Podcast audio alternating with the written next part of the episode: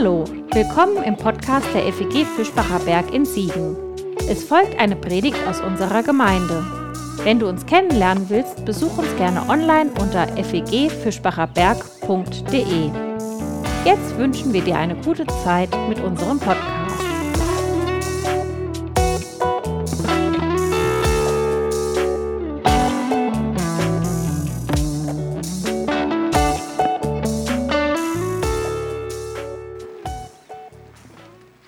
Auch stehe, ein äh, sehr passendes Lied für diese Predigt heute. Denn äh, ich habe mich gefragt, wo stehe ich? Und manchmal stehe ich ein bisschen neben mir und habe erst Mitte der Woche gemerkt, ach, es ist ja Erntedank und Tag der deutschen Einheit. Also wer irgendwie auf einen Zusammenhang der Predigt zu diesem Tag heute wartet, wartet bis nächstes Jahr. Sorry. Äh, Genau, heute also nichts mit Erntedank, nichts mit Tag der Deutschen Einheit. Wenn ihr trotzdem irgendwo Assoziationen findet, herzlichen Glückwunsch, äh, die dürft ihr dann gerne behalten und ich freue mich, äh, wenn ihr sie mir nachher vielleicht auch noch verratet.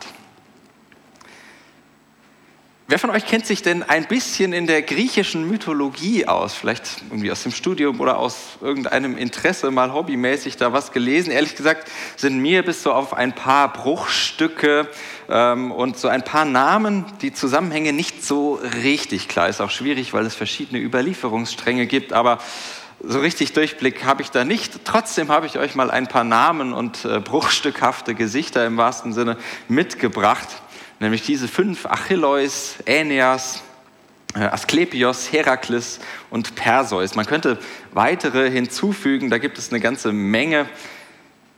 Und diese fünf und viele andere teilen eine gewisse Besonderheit, um die es mir heute Morgen geht. Es gibt nämlich einen relativ beliebten Zug innerhalb dieser griechischen Mythologie, innerhalb der Geschichten, der mit diesen fünf zu tun hat. Und falls jemand eine Ahnung hat, vielleicht äh, habt ihr eine Ahnung, was diese fünf verbinden könnte. Dürft ihr gerne reinrufen, irgendein Stichwort. Bitte? Männer. Männer, ja, tatsächlich. Okay, ich hätte es auch äh, auf gar keinen Fall äh, so gewusst. Diese fünf und viele andere sind Halbgötter, aus der Verbindung von Göttern und Menschen hervorgegangen. Ihr seht hier die Namen äh, eingeblendet wer da so hingehört. Und der Göttervater Zeus, der kommt hier zweimal vor, der war in dieser Hinsicht ohnehin ziemlich umtriebig. Eigentlich äh, war er mit Hera verheiratet, verführte aber eine ganze Reihe weiterer Göttinnen und Menschentöchter. Ich habe bei den Recherchen so ungefähr 20 bis 30 Affären in dieser Hinsicht gefunden. Da gibt es sehr skurrile Geschichten. Vielleicht denkt ihr jetzt, meine Güte, was hat er jetzt schon wieder vor? Nun, so merkwürdig diese Geschichten aus der griechischen Mythologie sind, so merkwürdig sie auch sind, unser nächstes Stückchen Bibel, unser nächstes Stückchen Urgeschichte steht dem in nichts nach. Wir kommen heute nämlich zu einer der vielleicht skurrilsten Erzählungen der Bibel. Es würde mich nicht wundern, wenn der eine oder die andere sie noch nie gehört hat und vielleicht zum ersten Mal entdeckt, dass solche Dinge in der Bibel stehen. Und man kann zumindest dann vermuten, wenn man das gleich liest, äh, dass sie aus einem Umfeld stammt, unsere biblische Geschichte, in dem die Geschichten der griechischen Halbgötter en vogue, irgendwie Mode und trendy waren. Denn die Ähnlichkeiten, die lassen sich bei allen Unterschieden dann doch nicht von der Hand weisen.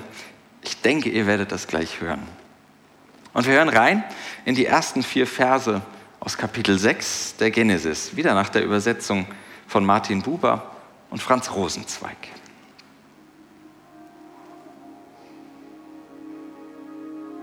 Es geschah, als der Mensch auf dem Antlitz des Ackers sich zu mehren begann und Töchter wurden ihnen geboren.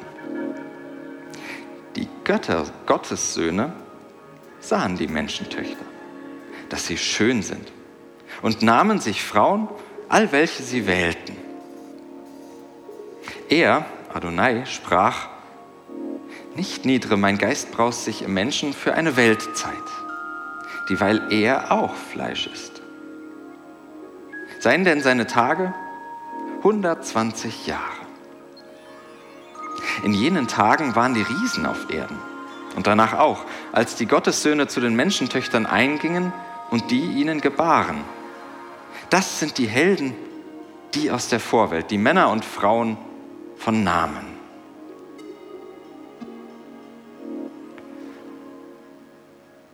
Super spannend, grandioser Text. Sehe ich Angstschweiß auf eurer Stirn? Ich bin mir nicht sicher, vielleicht bei mir ein bisschen. Diese Erzählung, die ist in mehrerlei Hinsicht außergewöhnlich. Das merkt man sofort. Und wir sammeln erstmal so ein paar Beobachtungen, um reinzukommen, bevor ich mich dann dem mehr oder weniger aussichtslosen Unterfangen stelle, irgendetwas mit diesem Text zu machen, was noch für uns von Bedeutung sein könnte. Witzigerweise spülte mir heute Morgen, äh, als ich nochmal durch Facebook scrollte, noch äh, dieser Post in meine Timeline, den habe ich euch direkt mal noch mitgebracht. Bilder, äh, die beweisen sollen, archäologische Funde der Riesen, ähm, die beweisen sollen, dass die Bibel historisch doch recht hat, auch mit dieser etwas merkwürdigen Geschichte. Blöderweise mit etwas geschultem Auge sieht man auf den ersten Blick, dass da doch ein bisschen Photoshop am Werk war, also dass diese Bilder definitiv nicht echt sind. Und im Begleittext dazu äh, mehren sich auch die Fehler, sowohl orthografisch als auch sachlich. Ähm, da ist so ziemlich alles falsch dran, was da falsch sein kann. Und äh, ich vermute, wir können uns nach der Lektüre dieses Bibeltextes grob darauf einigen, dass es relativ aussichtslos ist, solche archäologischen, historischen Fragen an diesen Text zu stellen. Falls nicht, ist das auch okay, dann bist du herzlich eingeladen, zumindest für die nächsten Minuten diese Perspektive mal außen vor zu lassen und vielleicht zu versuchen, irgendwie äh, meine Perspektive mit einzunehmen. Aber kommen wir jetzt zur eigentlichen Erzählung. Die Merkwürdigkeiten, die beginnen schon damit, und da war das Männer eben äh, ein super Hinweis, beginnen schon damit, dass die Geschichte der Töchter erzählt wird. Es ist ausnahmsweise eben mal nicht nur die Geschichte der Väter und der Söhne, der Männer, zumindest ein bisschen. Wenigstens fängt sie so an, als wolle sie ein bisschen nachtragen, vielleicht sogar die bisherigen ErzählerInnen korrigieren. Äh, Leute, ihr habt die Töchter vergessen in all dem, was ihr bisher erzählt. Was ist denn eigentlich mit den Töchtern? Denn mit gemeint, das reicht nicht. Denn mit gemeint ist eben nicht selten in Wahrheit nicht gemeint. Und das gilt durchaus bis heute. Aber letztlich bleibt es doch irgendwie eine Geschichte von Männern, auch wenn sie mit den Frauen beginnt. Männer, die meinen, sich nehmen zu können, was immer ihnen im wahrsten Sinne gefällt. Und davon wird in fast verstörender Nüchternheit erzählt und Selbstverständlichkeit.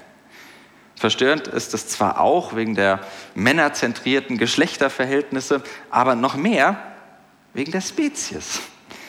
Hier vermischen sich Göttliches und Menschliches.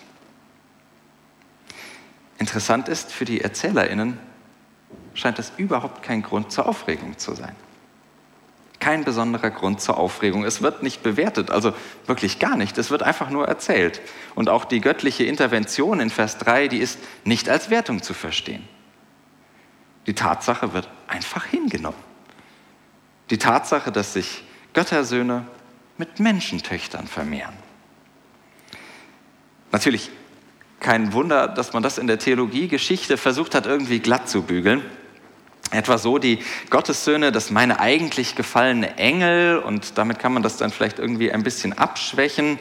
Oder mit den Göttersöhnen seien eigentlich eine bestimmte Gruppe von Menschen, ganz bestimmte Menschen gemeint.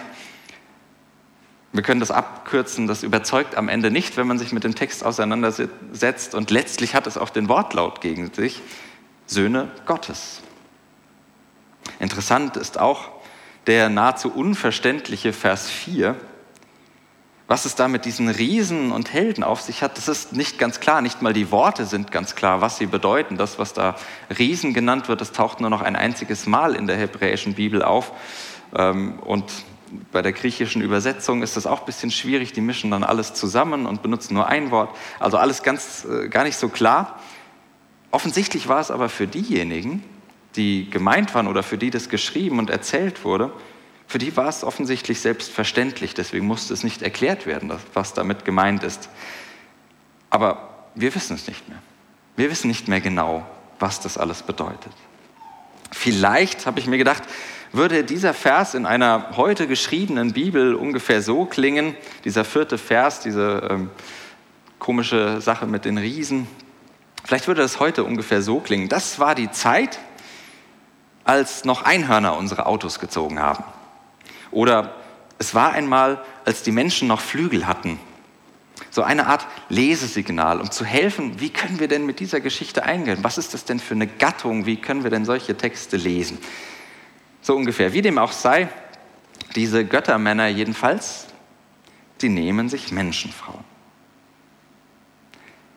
Und dann wird plötzlich der mehr oder weniger natürliche und erwartbare Gang der Dinge unterbrochen im Text. Bevor es zum Nachwuchs kommt, tritt Adonai, Jahwe, kurz dazwischen und will eine Sache festhalten. Der göttliche Lebensgeist soll sich nicht ewig, das meint Weltzeit, nicht ewig im Menschen niederlassen. Die Menschen sollen nur noch höchstens 120 Jahre alt werden. Das ist irgendwie eingeschoben so eine Intervention. Fun Fact, das passiert gar nicht. Die Menschen, die werden noch sehr lange und noch deutlich älter, auch danach, nach dieser Intervention. Biologisch stimmt es auch bekanntlich nur bedingt. Ähm, die Französin Jeanne Calmet gilt als die Frau mit der längsten dokumentierten Lebenszeit. Die ist 122 Jahre und 164 Tage alt geworden. Auf Platz zwei folgt dann Sarah Knorrs aus den USA die es aber schon nicht mehr auf 120 Jahre bringt oder brachte. Äh, und selbst das ist ja bekanntlich eher die menschliche Ausnahme als die göttliche Regel. Wenn es also gar nicht stimmt mit diesen 120 Jahren, weder biologisch noch biblisch, dann hat diese Begrenzung des Lebens ja vielleicht eine ganz andere, eine viel bedeutsamere und weitergehende Bedeutung. Denn, das ist ganz spannend, die 120 Jahre, die sind wahrscheinlich besonders im Blick auf diesen merkwürdigen Nachwuchs gesagt. Und das heißt, die Bibel lässt Gott hier sagen, Freunde, was immer aus dieser Verbindung zwischen göttlichem und menschlichem hervorgeht, das bleibt begrenzter Mensch. Was auch immer bei dieser Vereinigung herauskommt, das bleibt vergänglich. 120 menschliche Jahre. Mehr nicht. Keine göttliche Ewigkeit.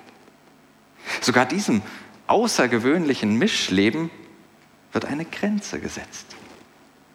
Mit anderen Worten, es gibt keine göttliche Hintertür zum verwehrten Baum des Lebens, zu dem man sich irgendwie durchschmuggeln könnte durch Seilschaften und Verbindungen das bleibt verwehrt. Leben ist endlich. Der Mensch ist von Grund auf vergänglich. Auch dann, wenn er sich auf das Göttliche einlässt. Damit schon rein biologisch klarzukommen, das ist eine Lebensaufgabe. Die Urgeschichte hat dafür auch keine Lösung, aber erinnert in aller Deutlichkeit daran und betont damit auch, wie wertvoll jedes einzelne Leben ist, eben weil es begrenzt ist.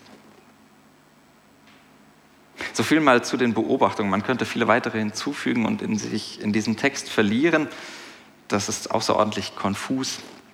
Aber ja, was machen wir jetzt mit dieser Geschichte? Was könnte sie uns über das Leben erzählen, außer dass es endlich ist? Vor allem, was könnte diese Geschichte aus mythischer Vorzeit uns über das Leben heute erzählen. Ich glaube, ich lese darin im Moment, oder zumindest habe ich das in dieser Woche getan, das hier. Selbst wenn wir uns auf das Göttliche einlassen, bleiben wir doch immer Menschen. Bleiben wir doch immer in unseren menschlichen Verhältnissen, fallen immer wieder auf den irdischen Boden der Tatsachen zurück. Wir kommen nicht raus aus unserer Menschenhaut. Manche versuchen das ja. Und mit zwei Beispielen will ich versuchen, ein bisschen zu erklären, was ich meine.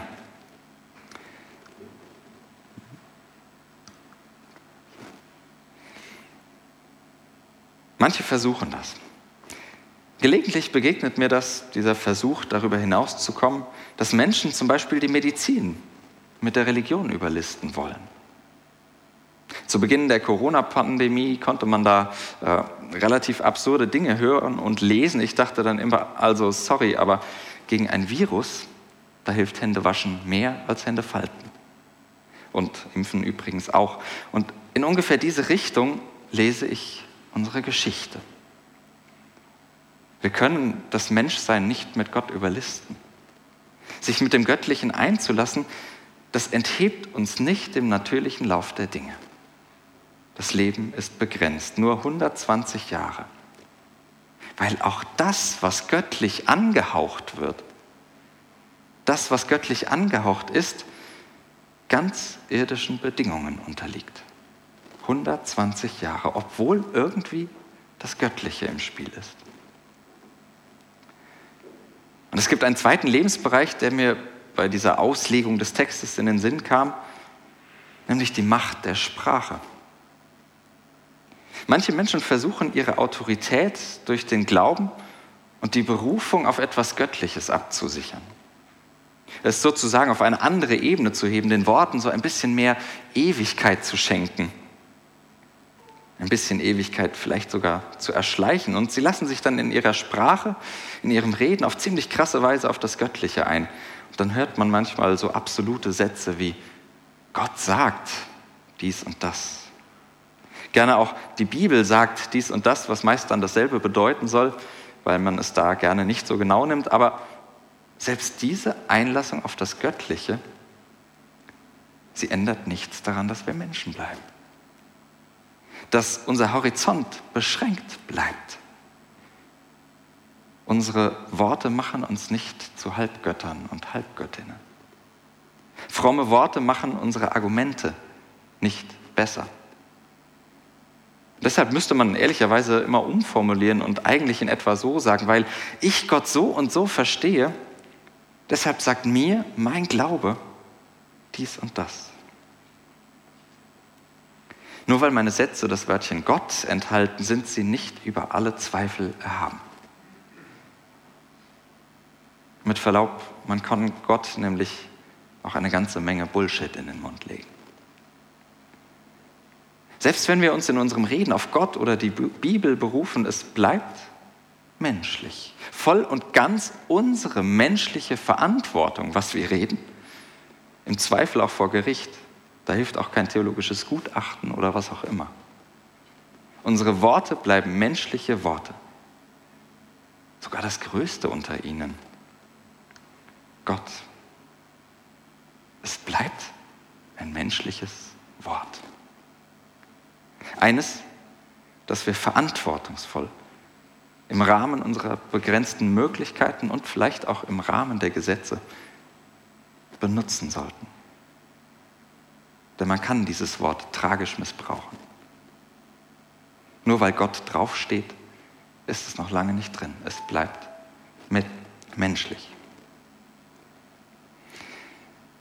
Zwei Beispiele, die vielleicht ein bisschen äh, in meinen Kopf äh, kommen lassen und euch ein bisschen helfen zu verstehen, was ich mit diesem Text verbinde, wie ich diesen Text verstehe, wie ich sie zu lesen versuche, diese Geschichte und was sie mir im Moment bedeutet. Und sie erzählt mir davon, dass das Göttliche ziemlich verführerisch sein kann. Diese Geschichte spricht meine gelegentliche Hoffnung an, meine eigenen menschlichen Begrenzungen zu überspringen, zu überschreiten, irgendwie mehr zu sein und zu werden, als ich bin. Aber wir kommen nicht aus unserem Menschsein raus. Egal, wie sehr wir uns auf das Göttliche einlassen sehr, egal wie sehr wir uns das Göttliche auf die Fahnen schreiben, egal wie sehr wir Gott vor unseren eigenen Karren spannen. Unser Leben bleibt immer menschliches Leben. Unser Denken menschliches Denken und unser Glauben, auch das bleibt immer menschliches Glauben. Und ich möchte mir von unserer Geschichte immer wieder eine Bescheidenheit erzählen lassen die trotz allem Glauben, auch allem hoffnungsvollen Glauben, manchmal auch träumerischen und utopischem Glauben, auf dem Teppich bleibt, menschlich bleibt. Ich möchte genau das lernen und einüben, dass meine Worte immer menschliche Worte sind. Dass meine Taten immer menschliche Taten sind, dass mein Glauben immer menschliches Glauben ist. Und das heißt, es ist beschränkt bildlich auf 120 Jahre beschränkt. Beschränkt auf meinen eigenen, meinen begrenzten Horizont. Auf das, was ich in meiner begrenzten Lebensspanne überblicken, was ich mir aneignen, wovon ich mich prägen lassen kann. Sich auf Gott einzulassen, ändert daran nichts.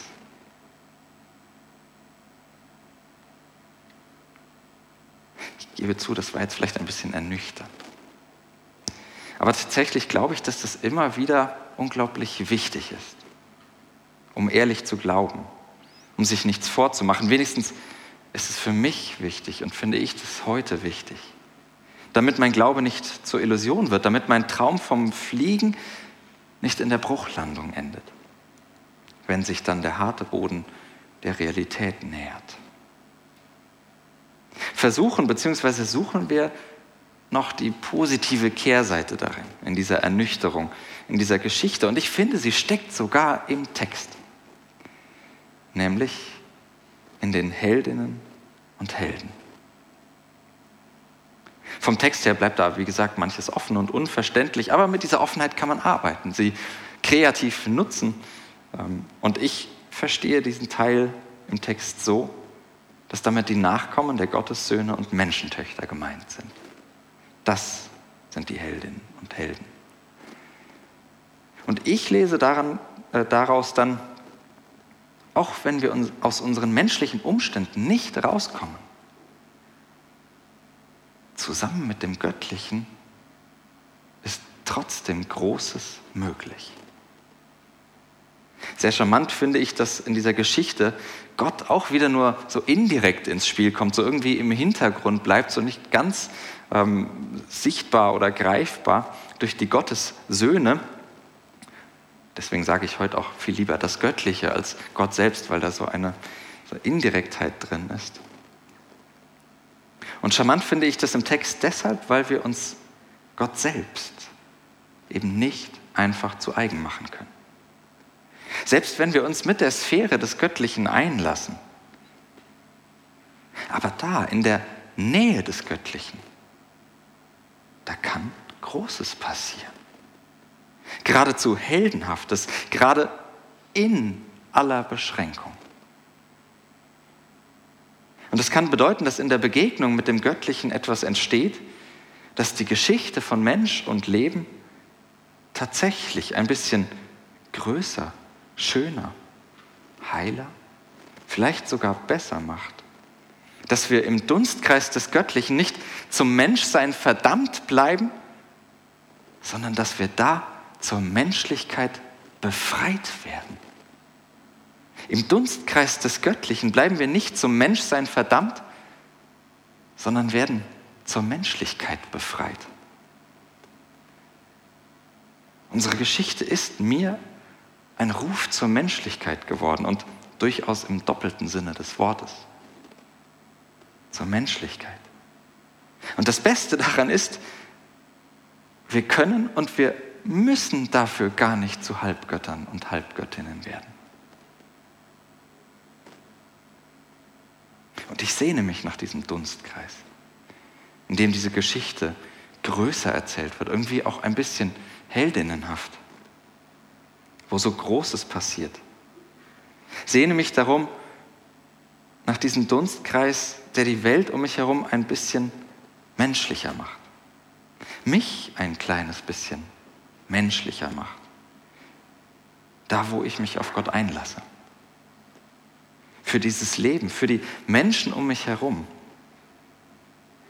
Diese Menschlichkeit ist eben noch längst nicht garantiert, nur weil irgendwo Gott draufsteht.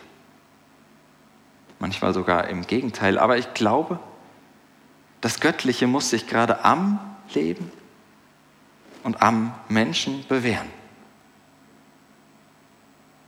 Alle Göttlichkeit, die muss sich an der Menschlichkeit bewähren. Alle Göttlichkeit muss sich an der Menschlichkeit bewähren. Und was mich an dieser Geschichte dann auch ermutigt, wir haben nicht nur die Verantwortung für all das Menschliche, oder noch deutlicher die Verantwortung zur Menschlichkeit, sondern wir haben auch die Möglichkeiten. Natürlich in aller Beschränkung, wir übernehmen niemals Gottes Job, Wir werden eben gerade nicht zu Halbgöttern. Und doch könnte etwas Riesiges daraus werden, wo sich das Göttliche in der Menschlichkeit bewährt. Und dass genau das die Geschichte von Jesus Christus ist, vom menschlichen Gott. Das brauche ich nur anzudeuten. Es könnte etwas Riesiges daraus werden, wo sich das Göttliche gerade in der begrenzten Menschlichkeit, in der Menschlichkeit bewährt. Für die Menschen und für das Leben. Ganz menschlich, aber manchmal eben auch ganz außergewöhnlich, riesig, geradezu heldinnenhaft. Was mir diese zugegeben absurde Geschichte erzählt, ist also dies. Wir müssen gar nicht zu Halbgöttern werden. Wir müssen nicht zu Halbgöttinnen werden, um die Geschichte von Mensch und Leben zu einer großartigen göttlichen Geschichte der Menschlichkeit zu erzählen. Weil aus jeder kleinen Begegnung mit dem Göttlichen neue Heldinnen und Helden geboren werden können. Für Mensch und Leben. Amen.